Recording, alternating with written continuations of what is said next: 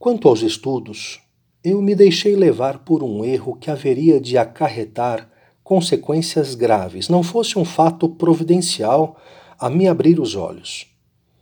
Habituado à leitura dos clássicos durante o ensino médio, acostumado às figuras enfáticas da mitologia e das fábulas pagãs, não sentia gosto nas leituras ascéticas. Eu cheguei a me convencer de que a boa linguagem e a eloquência não se conciliam com o discurso religioso. As próprias obras dos santos padres me pareciam fruto de engenhos muito tímidos, com exceção dos princípios religiosos que expunham com vigor e clareza. No princípio do segundo ano de filosofia, fui um dia fazer a visita ao Santíssimo Sacramento. E não tendo comigo o livro de orações, eu me pus a ler A Imitação de Cristo. Alguns capítulos sobre o Santíssimo Sacramento. Considerando atentamente o conteúdo sublime daqueles pensamentos e a maneira clara e ao mesmo tempo ordenada e eloquente com que se expunham as grandes verdades, comecei a dizer para mim mesmo: o autor deste livro era um homem muito culto. Continuando por diversas outras vezes a ler este magnífico livro, não demorei em perceber que um só versículo continha mais doutrina e moral do que todos os grossos volumes dos clássicos antigos que lia. Devo a esse livro o fato de ter abandonado a leitura profana. Talvez vocês dirão que, dando-me a tantas leituras, eu não podia me dedicar muito aos estudos. Mas não foi assim.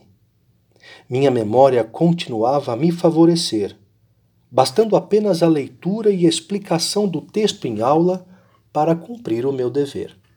Portanto, todas as horas marcadas para o estudo, eu podia empregá-las em leituras diversas. Os superiores sabiam de tudo e me deixavam fazer assim. Um estudo ao qual muito me aplicava era a língua grega.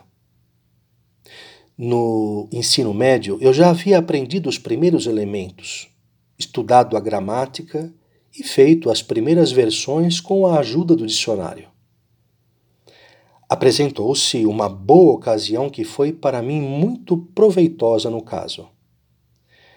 Pela ameaça do cólera do ano de 1836 em Turim, os jesuítas anteciparam a transferência dos alunos do Colégio do Carmo para Montaldo. A antecipação exigia o dobro do pessoal docente, porque continuavam as aulas para os externos que frequentavam o colégio o padre Cafasso, consultado, me apresentou para uma aula de grego. Isso fez com que eu me dedicasse seriamente a essa língua para poder ensiná-la. E mais, foi de grande proveito para mim o contato com um grande conhecedor do grego, um padre da Companhia dos Jesuítas, chamado Bini. Em apenas quatro meses, ele me fez traduzir quase todo o Novo Testamento.